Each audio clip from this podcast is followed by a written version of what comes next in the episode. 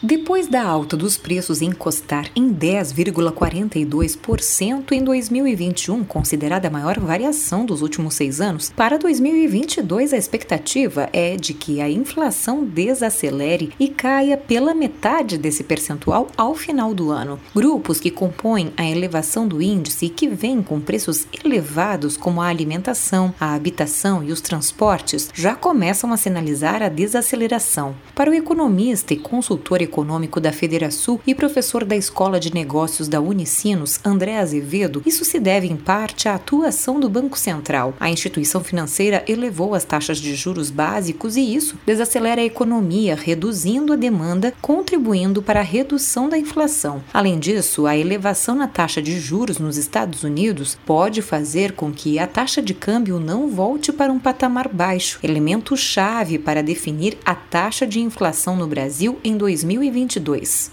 Ou seja, se a taxa de juros nos Estados Unidos aumentar já no início do ano, é provável que haja uma fuga de capitais para os Estados Unidos e faça com que as, as, moedas dos países emergentes, entre os quais o Brasil, não se valorize, né, como poderia se imaginar que pudesse acontecer. Então essa é uma variável muito importante para definir a evolução da taxa de inflação no ano que vem. Além da atuação do Banco Central, há a perspectiva de um realinhamento das cadeias globais, voltando a uma certa normalidade no suprimento de insumos básicos para uma série de setores industriais. O economista André Azevedo Azevedo ressalta também que a inflação no Brasil, boa parte, é provocada por um choque de ofertas, não apenas por um choque de demandas. Então, isso pode também nos auxiliar no ano que vem, especialmente no segundo semestre. Então, se essas duas coisas ocorrerem, o choque de oferta né, cessar, né, as, as cadeias globais de valor voltarem para uma certa normalidade né, de abastecimento, e ao mesmo tempo a gente começar a ter o um impacto da taxa de juros sobre alguns setores onde há algum excesso de demanda, naturalmente a taxa de inflação vai voltar para um patamar ali próximo, abaixo de 5%, caminhando, né, convergindo para a meta de inflação de 2022. O Banco Central deve levar a taxa Selic até perto de 11,5%, o que aumenta a atratividade dos rendimentos dos ativos locais sob a ótica do estrangeiro. O real deve oscilar próximo a R$ 5,40 durante o ano que vem. Na semana passada, o relatório Focus apontou, segundo projeções de economistas consultados, que o dólar terá a média de R$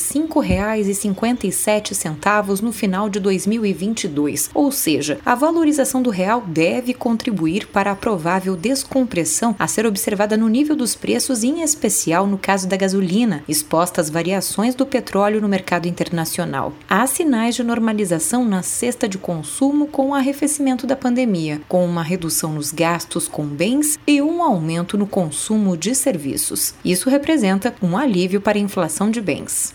Agência Rádio Web, de Porto Alegre, Raquel Carneiro. Okay, round two. Name something that's not boring. A laundry? Ooh, a book club. Computer solitaire, huh? Ah, oh, sorry, we were looking for Chumba Casino. That's right. ChumbaCasino.com has over 100 casino style games. Join today and play for free for your chance to redeem some serious prizes. ChumbaCasino.com. No purchase necessary. Full prohibited by law. 18 plus terms and conditions apply. See website for details.